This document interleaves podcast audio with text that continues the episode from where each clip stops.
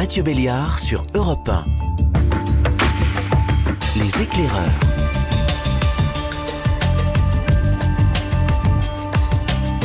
Bonjour, c'est Mathieu Béliard.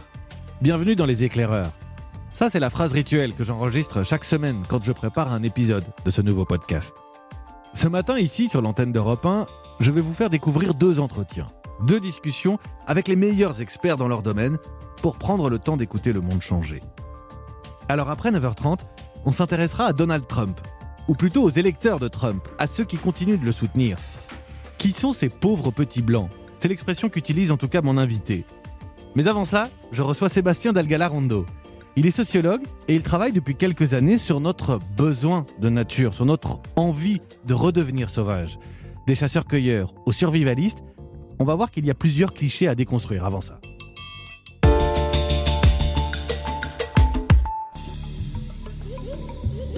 Bonjour Sébastien Dalgala-Rondo. Bonjour. Votre livre, L'Utopie sauvage, je l'ai euh, dévoré avec euh, l'envie de ces citadins qui s'éloignent parfois un petit peu de la ville, se dire que peut-être un bout de forêt, un bout de campagne, ce serait sympa. C'est un fantasme ou euh, est-ce qu'on peut vraiment se reconnecter?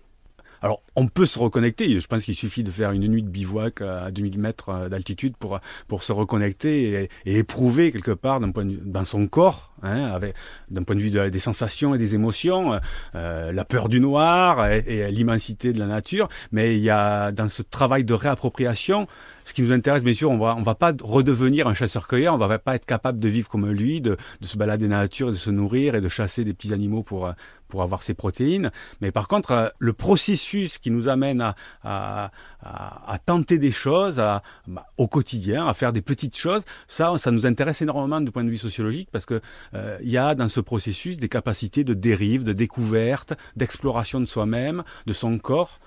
Un des exemples qui, nous intéresse, c'est par exemple le fait que lorsqu'on fait de la randonnée, qu'on dort en haute montagne, par exemple, pour ceux qui l'ont fait, euh, c'est assez évident, euh, on a un rapport au corps qui est très renouvelé, au même titre que quand on passe une semaine en, jeûnant, on, on écoute son corps. Et cette capacité, enfin, cette, cette possibilité d'écouter son corps est pas si euh, répandue en fait dans notre vie euh, hyper euh, stressante où on doit aller d'un vous- rendez-vous à l'autre. Vous parlez de, de maladies civilisationnelles.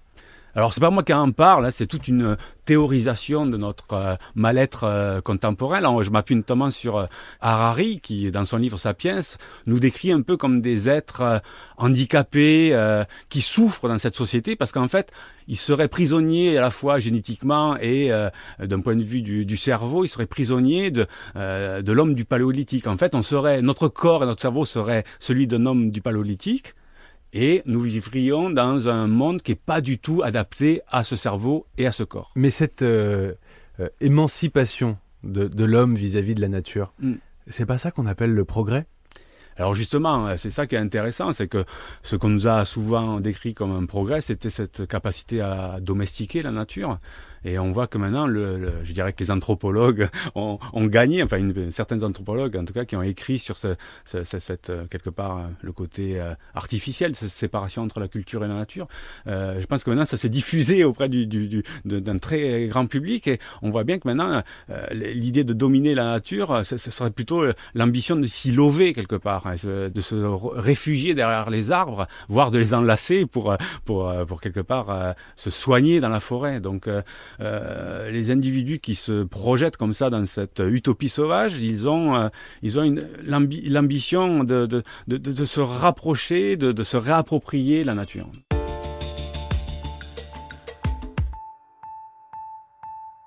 Il y a cette idée de réactiver un instinct primaire. Il y a même voilà ce sous-entendu qu'en se rapprochant de la nature, on pourrait retrouver des, des pouvoirs qui sont en nous et qu'on n'a plus. Oui, alors ça, c'est un, voilà, c'est un discours qui, qui permet d'accrocher un grand nombre de personnes. C'est, c'est tout le discours aussi de, de, de- de- sur notre côté archaïque, comme si on avait un cerveau archaïque. Oh, Bon, euh, dans le, dans le livre, on ne prend pas ces, ces, ces- discours. euh, euh, Non, non, on en le- fait la critique. Vous hein. le décrivez. Voilà, en on, ouais, on en fait la critique parce que bien sûr, pour des sociologues, parler d'instinct comme ça, euh, ça, ça, ça, c'est, c'est un- on on sait que derrière il y a des choses un peu dangereuses. Mais euh, donc, oui, dans la promesse, il y a, il y a l'idée comme ça de redevenir instinctif. Et, et, et c'est aussi, c'est, aussi ceux qui nous inquiètent dans cette promesse. Et on, on, on délaisse un peu la, la rationalité pour pour laisser parler son corps, laisser parler ses instincts, les, euh, de- devenir quelque part authentique. Il y a tout un discours comme ça qui qui nous effraie un peu. Sur l'extérieur, donc un tapis de sol, tout mon matériel de filtration de l'eau, lampe frontale, dosette de sucre en cas d'hypoglycémie, une gourde pleine, une clé USB avec pièce d'identité, permis de conduire, carte vitale, ordonnance, dossier médical. Elle est euh, complètement étanche et elle résiste à l'écrasement d'un poids lourd. Une scie pliante, une hachette, pelle, trousse de premier secours, une bâche, un sac de couchage et une euh, couverture de survie lourde. C'est des trucs que tu fais souvent, de défaire et refaire ton sac? À peu près une fois par semaine. Quand on attend un bébé, euh, à la fin, on a une valise près de l'entrée, on est prêt à partir pour la maternité. Là, le survivaliste, il est prêt à affronter euh, une armée entière tout seul dans son sac à dos? Oui, bah, on voit, on voit le côté très paranoïaque, mais aussi très ludique. Hein. Les surveillistes, ils s'amusent à se téléphoner apparemment et à se dire, bah ça y est, sois prêt dans cinq minutes. Donc voilà, il y a, y a, un vrai jeu. Je pense que c'est des gens qui s'embêtent un petit peu dans leur vie et qui ont besoin de, de, de, de, de trouver des, choses à faire au quotidien qui, qui leur, ah, voilà, qui leur donnent l'impression qu'il va se passer quelque chose, quoi. Voilà. Et donc, je pense qu'il y a beaucoup d'ennuis derrière cette, cette, cette, ce survivalisme. Il y a un besoin de se sentir fort aussi, hein, de, plus puissant donc voilà, là, il pense qu'il est super équipé. Bon, je pense qu'il lui manque l'essentiel, hein, sans doute, parce que en situation de survie, on s'aperçoit qu'on a tout le temps oublié quelque chose. Mais j'ai euh, jamais su moi s'il valait mieux avoir un camion, être mobile, mais on n'aura plus de carburant. Euh, s'il faut avoir un système de filtration d'eau, ou si c'est compliqué. Mais l'idée euh, du survivaliste, c'est que si la fin, une fin du monde arrive, je vais me retrouver seul contre tous. C'est extrêmement individualiste. C'est pour ça que pour nous, ça fait pas société tout ça. Hein. C'est de la gestion de crise, mais ça ne nous intéresse pas énormément pour construire une société, euh, la, société la société à venir. Le sociologue Sébastien Dalgalarondo est l'invité des éclaireurs. Dans un instant sur Europe 1, il va nous raconter comment il a lui-même essayé de faire du feu pour préparer son dernier livre. Sacrée galère, vous allez l'entendre. A tout de suite sur Europe 1. Mathieu Béliard sur Europe 1. Les éclaireurs. Avec le confinement, nous avons été nombreux à avoir envie de campagne, de maison de campagne. Il se trouve que le sociologue Sébastien Dalgalarondo a lui-même tenté l'aventure pour préparer son dernier livre, L'Utopie sauvage, dans une grange, en Ariège. Sauf que retourner à la nature, eh bien ça s'apprend. On poursuit la discussion avec lui ce matin sur Europe 1, Les éclaireurs. Savez faire du feu ou pas vous? Alors on a essayé, on s'est bien amusé, euh, on n'y est jamais arrivé, hein, donc je sais faire du feu avec un briquet, effectivement. Ouais. Oui, on a du bois, du petit bois, des feuilles mortes, mais on a quand même un petit allume-feu. Non, mais il y a quelque chose dans le feu, je sais pas, vous l'avez tous vécu, on l'a tous vécu, il suffit de se mettre devant un feu de camp euh, à, la montagne et mm, les, les discussions s'arrêtent et on regarde le feu, comme si on était hypnotisé comme si c'était une télévision quelque part, mais c'est la, télévision originelle, celle qui fait taire tout, tout le foyer, parce qu'il y a, en regardant le feu, on a assez de choses à faire en fait.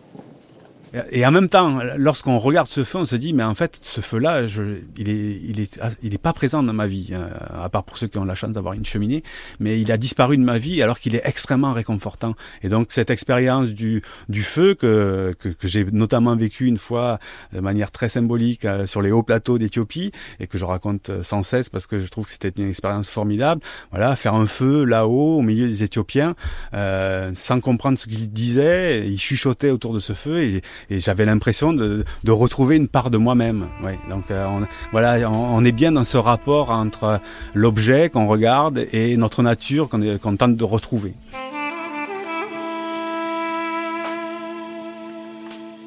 Alors je voulais jouer avec vous, euh, Sébastien.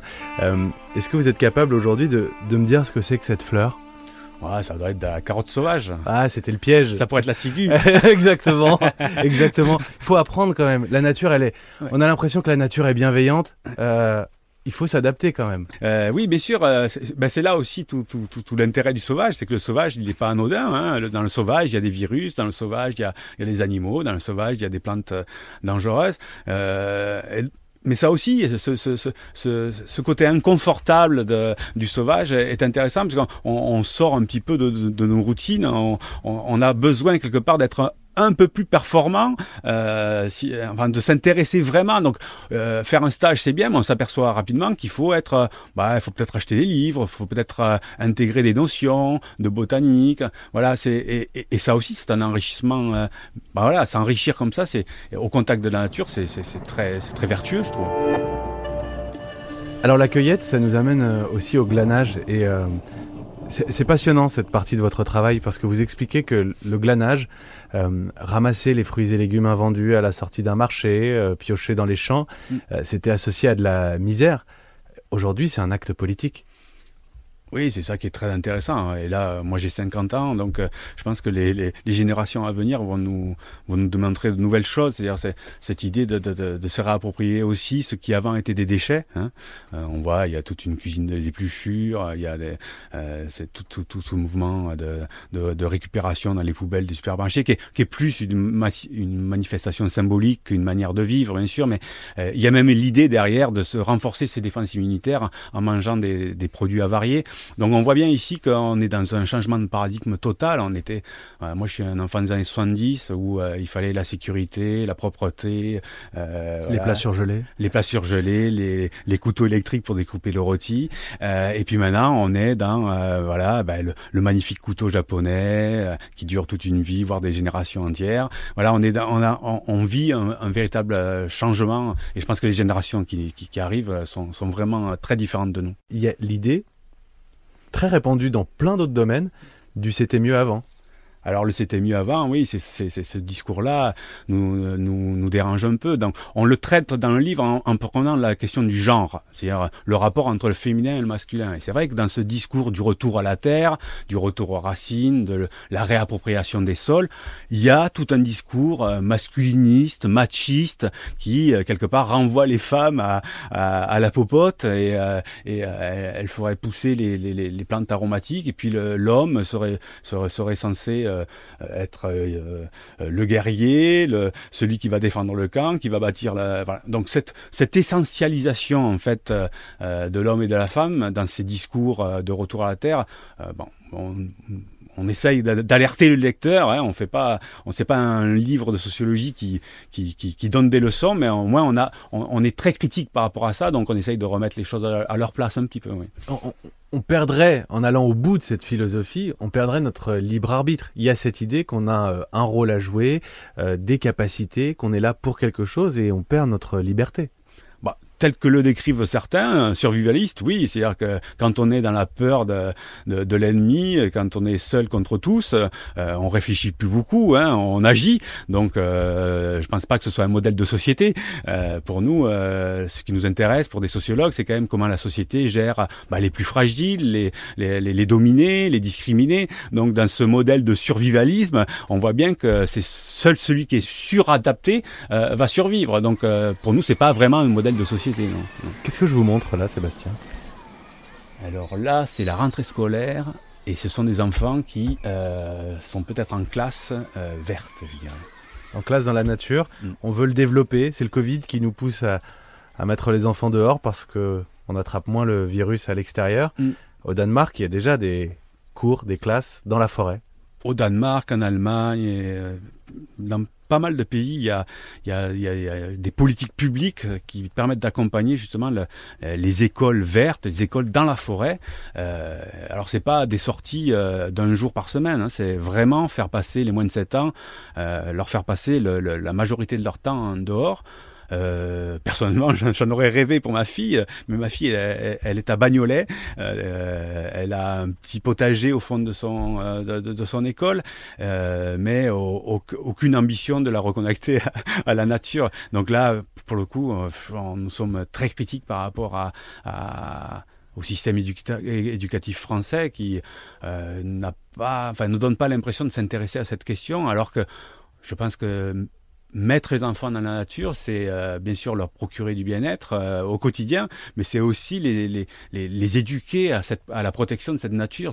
Il y a un double effet qui se coule. Là, on, on, on nourrit euh, le bien-être et on nourrit, le, le, enfin, on, on, forge le futur. Quoi. Donc, on, ne peut que regretter que la, la, France soit très, très, très en retard de ce point de vue-là.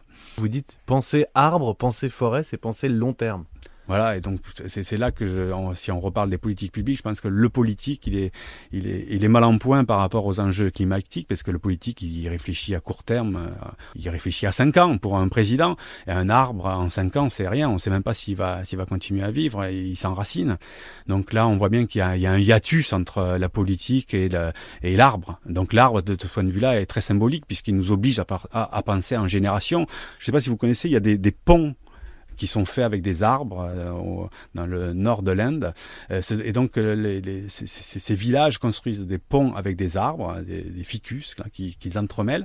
Et plus il vieillit, le pont, plus il est solide. Euh, et bien sûr, quand on construit un pont comme ça, on ne le construit pas pour soi-même, on le construit pour la génération à venir. C'est une belle métaphore de, ce que nous sommes, je pense, incapables de faire dans nos sociétés. On n'y arrive pas, on construit euh, pour euh, des immeubles, on a l'impression qu'au bout de 40 ans, il va falloir les, détruire et les reconstruire. On, aucune implantation d'arbres autour. Alors bah, l'avantage de se rapprocher de la forêt et de l'arbre notamment, c'est aussi de, se rendre compte que euh, voilà, il faut, il faut réfléchir sur le long terme et il faudrait arriver à imposer aux politiques cette réflexion sur le long terme. Et donc là, je pense qu'au-delà du, du, débat d'idées d'en haut, là, hein, il faut, je pense, demander aux individus d'agir par le bas, de solliciter leur mère. quand je suis allé en Estonie, par exemple, il y avait une politique qui disait que si on coupait un arbre, il fallait en planter deux. Voilà. Bon, j'avais trouvé ça une une bonne politique publique. Le sociologue Sébastien Dalgalarondo qui nous appelle à nous ensauvager. Voilà peut-être une résolution pour 2021. Si vous voulez écouter la suite de son interview, je vous donne rendez-vous dans le podcast Les Éclaireurs, sur l'application Europe 1 ou évidemment sur votre plateforme d'écoute préférée. Mais avant ça, on se retrouve dans un tout petit instant sur Europe 1 pour parler des États-Unis, de Donald Trump et surtout de ses électeurs. A tout de suite. Mathieu Béliard sur Europe 1. Les éclaireurs. Qui sont les Américains qui ont voté Donald Trump? Qui sont ceux qui continuent à le soutenir? On a beaucoup dit que l'Amérique était totalement divisée, peut-être irréconciliable. Alors je vous propose de prendre un peu de recul. Dans Les éclaireurs, je reçois l'historienne Sylvie Laurent, qui a publié un livre juste avant les élections, mais toujours d'actualité, sur le pauvre petit blanc. Bonjour Sylvie Laurent. Bonjour. Le pauvre euh, petit blanc dont vous nous parlez, au sujet duquel nous allons échanger, c'est qui? Alors c'est une figure euh, qui est plus euh, mythologique et littéraire qu'il n'est une réalité démographique. le pauvre petit blanc, c'est cette image construite par toute une littérature, mais aussi tout un discours politique qui est censé incarner l'Américain authentique celui qui est euh, arrimé au sol, qui est enraciné, qui est un peu la version euh, humanisée du drapeau américain.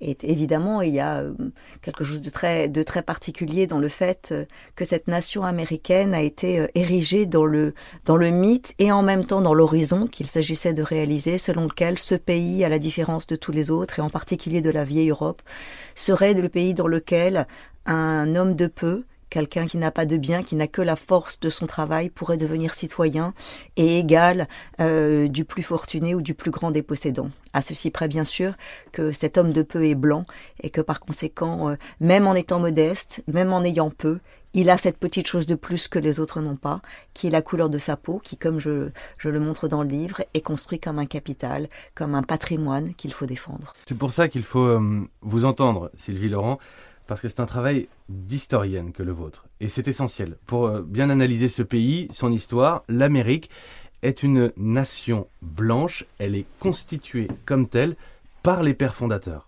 Oui, oui, c'est quelque chose qui, est important. C'est-à-dire que non seulement c'est une nation blanche au sens où évidemment les premiers immigrés qui viennent euh, sont européens, donc ils sont euh, anglo-européens, c'est-à-dire blancs, mais que plus encore, les États-Unis, c'est une petite colonie de peuplement en territoire indien qui, dès sa fondation, doit se poser la question de la cohabitation avec, le, avec les Noirs qui sont d'emblée des esclaves.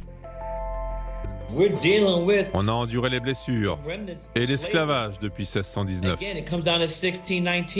Cela fait 401 ans que les Noirs se battent pour la liberté dans ce pays. Et on n'est toujours pas arrivé à la terre promise. la nation américaine est travaillée par cette idée que si l'on mérite d'être un citoyen parce qu'on est blanc et qu'on a un petit lopin de terre, en même temps, cela est adossé à la peur que les Indiens se révoltent et récupèrent leurs terres, puisqu'on leur a quand même volé, et que les Indiens et que les, pardon, les Noirs se révoltent parce qu'ils sont asservis et maintenus dans les chaînes. Donc l'idée de la peur, l'idée qu'on va venir vous reprendre ce qui pourtant vous a été donné par Dieu, par l'histoire, la providence, c'est fondateur et c'est matriciel dans la conscience américaine. C'est un pays blanc, mais c'est un pays de blancs qui a peur d'être dépossédé. Sylvie Laurent, il faut bien comprendre ça. Les blancs esclavagistes organise la séparation entre les esclaves noirs et les travailleurs blancs pauvres. L'idée ou la crainte, c'est de les voir s'unir en fait.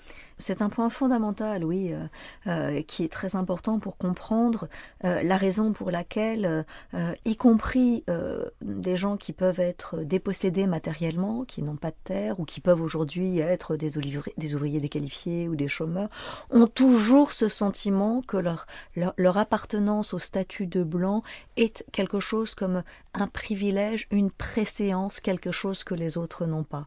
Cela date en effet de l'époque de l'époque des où euh, les blancs sans terre étaient, susceptibles de se révolter contre la plantocratie.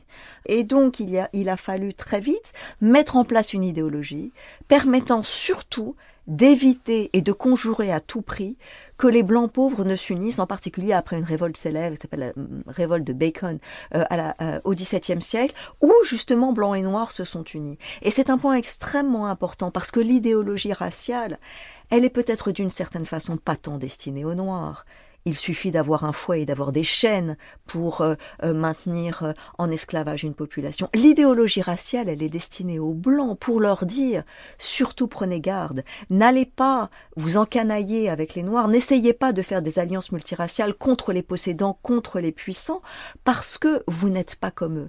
Et il y a une chanson formidable que je recommande vraiment beaucoup de Bob Dylan en 1964 qui s'appelle Pawn in Their Game, ça veut dire un pion dans leur jeu, où il dit exactement ça il raconte le petit blanc, on lui a raconté Mais tu es mieux traité que les noirs, de quoi est-ce que tu te plains? Tu as ce privilège, tu as cette chance.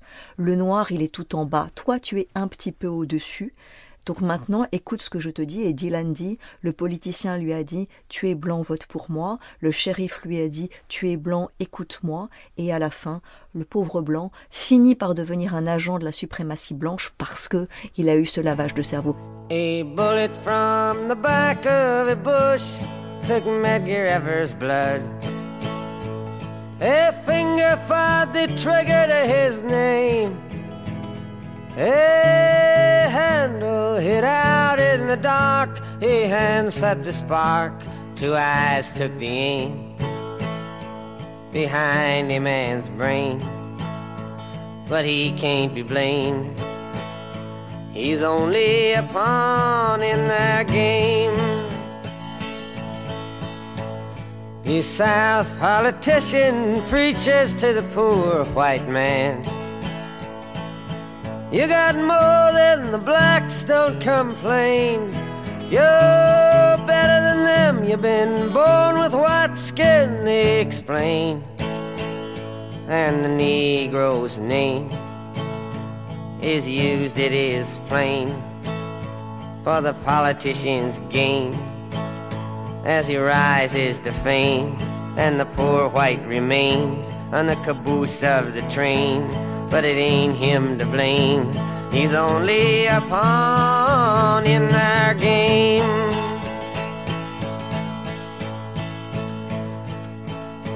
The deputy sheriffs, the soldiers, the governors get paid. And the marshals and cops get the same. But the poor white man's used in the hands of them all like a tool. He's taught in his school from the start by the rule that the laws are with him to protect his white skin, to keep up his heat, so he never thinks straight about the shape that he's in. But it ain't him to blame He's only a pawn in their game. From the poverty shacks, he looks from the cracks to the tracks. and the hoofbeats pound in his brain. And he's taught how to walk in a pack, shoot in the back with his fist in a clinch, to hang and to lynch, to hide neath the hood, to kill with no pain, like a dog on a chain. He ain't got no name, but it ain't him to blame. He's only a pawn in their game. Today, Medgar Evers was buried from the bullet he caught. They're lowering him down as a king. But when the shadowy sun sets on the one that fired the gun, you'll see by his grave on the stone that remains, carved next to his name, his epitaph plain. Only a pawn in their game. Bob Dylan qui dénonce les violences de la société américaine. On poursuit la discussion dans un instant avec l'historienne spécialiste des États-Unis, Sylvie Laurent, dans Les Éclaireurs. A tout de suite sur Europe 1. Mathieu Béliard sur Europe 1. Les Éclaireurs. On poursuit notre découverte de l'Amérique selon Trump avec l'historienne Sylvie Laurent. Dans son dernier livre, elle remonte aux origines des divisions de la société américaine, division entre blancs et noirs, car cette fracture-là, elle ne date pas de l'élection de 2016, encore moins de celle de novembre dernier. Fracture beaucoup plus ancienne. On en revient à ce mythe de la dépossession euh, du blanc, et j'utilise le mot mythe à dessein. La réalité, c'est que quand on, on, vous enlève ce qui était normal, vous avez l'impression, et c'est votre conclusion, qu'on vous dépossède. Euh, la réalité, c'est que les Blancs ne se sont pas rendus compte que leur statut était usurpé. Euh, comment le pourrait-il d'ailleurs? C'est-à-dire que ce que je vous explique, c'est que c'est une nation qui a été conçue selon le principe fondamental euh, de une nation blanche pour les Blancs. Ce qui fait que très rapidement, c'est toute une économie politique qui se met en place qui est faite pour conforter les Blancs dans l'idée qu'ils sont les légitimes, qu'ils ont mérité ce qu'ils ont et que par conséquent les autres, s'ils voulaient se donner la peine, s'ils travaillaient, s'ils étaient un peu moins criminels, s'ils n'étaient pas des barbares, eh bien ils auraient droit aussi. C'est pas une nation qui est euh, espèce de nation raciste, aveugle, grossière, telle que Trump peut l'incarner. C'est un pays qui se pose une question et qui est mal à l'aise avec la question raciale. Parce que être blanc vous confère tellement de privilèges, tellement d'avantages dans tous les moindres aspects de votre vie, l'emploi que vous trouvez, l'endroit où vous mettez vos enfants pour les scolariser, les restaurants dans lesquels vous êtes admis, la façon dont la police ou dont un, un vendeur dans un magasin va s'adresser à vous, qu'il est très difficile à la fois de s'entendre dire que cette chose-là, dont on vous a dit que vous l'avez eue parce que vos ancêtres et vous-même vous l'avez méritée, peut-être qu'il serait bon de la partager, et peut-être aussi que, puisque vous avez ces privilèges-là, cela veut dire que d'autres ne l'ont pas, et que donc il y a une forme de privation pour les autres sur laquelle s'adosse votre préséance à vous. La raison pour laquelle c'est un mythe, c'est que les Blancs n'ont jamais cessé d'avoir le pouvoir, et pas un petit peu plus le pouvoir, un pouvoir exorbitant, un pouvoir hégémonique. Et précisément, c'est là où la force de l'idéologie est absolument redoutable. Alors que les Blancs ont tout le pouvoir, on leur explique depuis des décennies que d'autres conspirent à leur prendre cette préséance. Il y a une réalité qui est en effet l'immigration importante, le fait que euh, euh, les populations non blanches seront majoritaires un jour. Il est vrai aussi que les femmes euh, prennent la parole et qu'elles arrivent sur le marché du travail. Il est vrai que les Noirs sont sortis des ghettos, pour certains, dans lesquels ils étaient cantonnés, pour accéder petit à petit à la classe moyenne et à la classe supérieure. Mais plutôt que de voir ça comme la réalisation du projet américain, ça a été construit par un discours conservateur extrêmement puissant comme le signe d'une dépossession. Sylvie Laurent, est-ce que vous voulez bien me raconter euh, cet épisode où Martin Luther King a décidé de s'installer en, centre-ville de Chicago? Ah, c'est chouette que vous parliez de ça.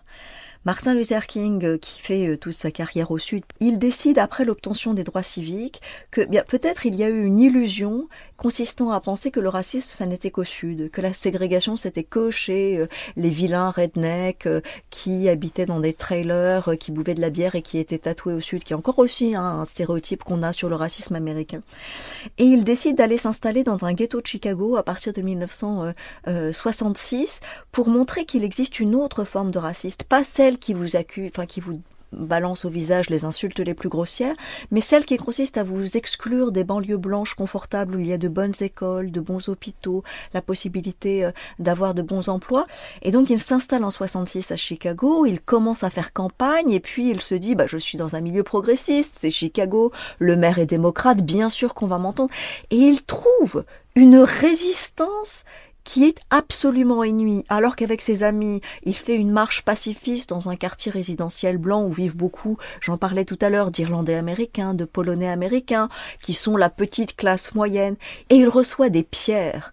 Et l'enseignement qu'il faut tirer de cela, c'est qu'on ne peut pas comprendre les États-Unis si on ne comprend pas que le racisme, c'est quelque chose qui est beaucoup plus subtil qu'on voudrait le croire. Que aujourd'hui encore, si je dis que euh, les idées racistes sont le ferment d'un électorat qui va bien au-delà des 40% qui, supportent, qui soutiennent Donald Trump, c'est que être raciste, ça n'est pas dire je n'aime pas les Noirs, je pense qu'ils ressemblent à des singes et qu'ils devraient retourner en Afrique. Ça, c'est, ça ce serait trop simple si c'était cela. Aujourd'hui aux États-Unis, une majorité de blancs américains pensent que l'Amérique est post-raciale, qu'on a vaincu les démons du passé et que par conséquent il ne tient qu'aux Noirs eux-mêmes de se prendre en main pour qu'il y ait moins de brutalité policière, moins d'incarcération, moins de délinquance, etc., etc. Je ne vois pas bien le public parce que c'est très sombre, mais je m'en fiche de qui est là. Je suis la personne la moins raciste de cette pièce. Je voudrais qu'on s'arrête un instant. Euh, en vous écoutant, je retiens aussi le mot peur. Euh, j'ai un vague souvenir, début des années 2000, de Michael Moore qui théorise très bien cette notion de nation construite sur la peur. Ce qui est nouveau, c'est que la politisation de cette subjectivité fait que, alors que jusqu'il y a peu, on ne se disait pas blanc et on ne se sentait pas tel aux États-Unis, depuis quelques années, les études montrent que les gens se définissent comme blancs. C'est-à-dire que lorsqu'on demande aux gens est-ce que votre appartenance à la majorité blanche a un sens pour vous, un, sens affectif, au sens des affects qui vont déterminer votre vie et vos choix politiques, de plus en plus de blancs se revendique comme tel. C'est-à-dire qu'on était dans un stade préalable où c'était juste invisible, c'était un confort dont je jouis, et surtout je ne voulais pas que l'on m'en parle parce que c'était une façon euh, de tenir un discours de mise en cause, et donc euh, il y avait une résistance. Désormais, on est passé à la phase où les gens considèrent, et c'est là le travail de sable de l'extrême droite américaine qui a normalisé ces idées dans la société, qu'il faut se dire blanc parce qu'on est menacé, parce qu'on est attaqué. Et ça n'est finalement qu'en étant sur la défensive que les blancs disent Eh bien oui, je suis blanc et alors Pourquoi n'aurais-je pas le droit d'être fier d'être blanc? Pourquoi est-ce qu'il n'y aurait pas la célébration de la culture blanche? Pourquoi est-ce que les blancs n'auraient pas le droit de défendre leur patrimoine, leur culture? Et on arrive à une espèce de système complètement schizophrène où les blancs qui sont en situation majoritaire d'accumulation et d'appropriation du pouvoir parlent comme s'ils étaient une minorité. Et c'est ça la grande réussite des conservateurs. C'est d'avoir réussi à persuader une partie de l'Amérique blanche qu'elle était une minorité et qu'elle devait se défendre. Et le thème de l'autodéfense, qui vient de l'extrême droite, est devenu maintenant un lieu commun, et c'est très exactement ce que défend Donald Trump. L'historienne Sylvie Laurent est l'invitée des éclaireurs. On se retrouve dans un instant pour parler de l'ère Obama, des espoirs qu'elle a suscités et des illusions perdues aussi. Mathieu Béliard sur Europe 1. On poursuit notre décryptage de l'Amérique, de ces pauvres petits blancs qui ont encore voté pour Donald Trump lors de la dernière présidentielle. Les pauvres petits blancs, c'est le sujet de notre invitée Sylvie Laurent, historienne spécialiste des États-Unis. Sylvie Laurent, je vais vous montrer une photo. Je vais vous demander de la commenter et c'est essentiel qu'on arrive à, à ce point-là. Je vais vous demander de définir ce que c'est que le concept de backlash. Alors, c'est une photo euh, de la famille Obama. Euh, le soir de l'inauguration, je présume. Euh, c'est une famille heureuse. Sacha, Malia, Michel, Barack, ravis. euh, c'est le moment où Michelle Obama dira que voilà, elle est extrêmement fière de son pays et où subitement, à l'image de la couverture de New York Times ce soir-là, on a pensé que le discours racial traditionnel était derrière nous. On a pensé qu'une étape irréversible avait été franchie. Et c'est sans doute ça aussi qui, qui, rend les choses tellement, tellement difficiles, puisque vous parliez du backlash. Le, le, le backlash, c'est le nom qu'on a donné à cette euh, impulsion réactionnaire, cette impulsion de, de, de, de, retour à un statu quo ante à chaque fois que le progrès racial a été tangible aux États-Unis lorsque l'esclavage a été aboli euh, en 1865 aux États-Unis, on a pour la première fois entendu les gens du Sud, les Blancs, les anciens planteurs dire Mais vous nous discriminez, vous n'en faites plus que pour les Noirs, et nous alors? Lorsque dans les années 60, les droits civiques ont été adoptés qui mettent fin à la discrimination et qui donnent le droit de vote et le protègent aux Noirs, on a entendu les premiers conservateurs parler de la majorité silencieuse, qui ne se plaignait pas mais qui était la véritable perdante de ce progrès des Noirs. Et lorsque Barack Obama a été élu, euh, toute une partie de l'Amérique, et bien sûr de l'Amérique blanche aussi, a voulu croire que la meilleure part d'elle-même s'était exprimée. Or, dans la nuit qui a suivi, les sites d'extrême droite ont connu une, explosion en raison euh, du nombre de connexions. Déjà, les conservateurs, dont euh, Donald Trump, ont commencé à parler de la fin de l'Amérique telle qu'on la connaît, d'une d'une catastrophe, d'une déprise du pouvoir de l'Amérique traditionnelle. Et dès 2010, le Parti républicain voit euh, euh, en son sein le Tea Party euh, devenir la force la plus déterminante. Qui dira qu'il faut restaurer cette Amérique d'avant parce que quelque chose d'irrémédiable vient de se produire. Et j'ajouterais juste que l'histoire voulut que pendant le mandat de Barack Obama, deux informations démographiques soient rendues publiques. Premièrement, le Census Bureau, c'est le euh, service de la, de la statistique aux États-Unis, a annoncé publiquement en 2012 que, à échéance de 2040, la majorité des Américains seraient non blancs. Ça a été un traumatisme considérable. Et pendant le, le mandat de Barack Obama, on a appris que les chrétiens blancs devenaient minoritaires dans l'ensemble de la population. C'est-à-dire ils étaient 53%, ils sont venus à 47%, ils sont passés sous les 50%. Et les gens ont été matraqués du matin au soir d'un discours qui réveillait cette vieille peur anthropologique d'être dépossédé. Donc c'est ça le backlash. Le backlash, c'est la façon dont un discours politique enrage les gens. Et ce qu'a fait le discours républicain et que, qui a été porté à son point d'incandescence par Donald Trump, c'est de politiser cette subjectivité pour en faire une arme d'autodéfense. Il y a une question que je pose systématiquement désormais dans les éclaireurs à la fin de nos entretiens. Est-ce qu'à vos yeux, Sylvie Laurent, il est plus facile de changer le monde ou de se changer soi-même? Je ne sais pas ce qui est, si l'un est le, préalable de l'autre. Euh, il me semble que pour ce qui est, euh, pour ce qui est du racisme, on a longtemps pensé qu'il s'agissait d'une question individuelle. C'est beaucoup cela qui fait que l'on s'est trompé aux États-Unis.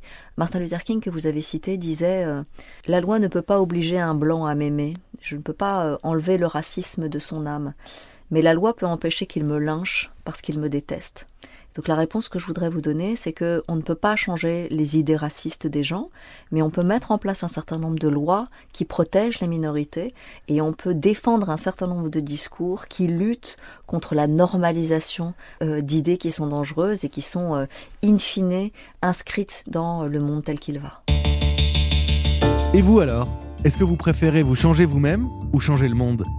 Pour découvrir les réponses de tous mes invités, eh bien, n'hésitez surtout pas à vous abonner au podcast Les Éclaireurs, disponible gratuitement sur toutes les plateformes d'écoute, notamment Apple Podcast ou Deezer. J'en profite pour remercier l'équipe qui fabrique ce podcast à mes côtés, Jean Lénaf à la réalisation, Marina Pruzès et Juliette Berger à la programmation, et Fanny Rascle à la production. Dans un instant, un nouveau point sur l'actualité sur Europe 1. Moi, je vais vous retrouver demain, en direct, dès 7h. D'ici là, le monde aura changé. On va vous le raconter.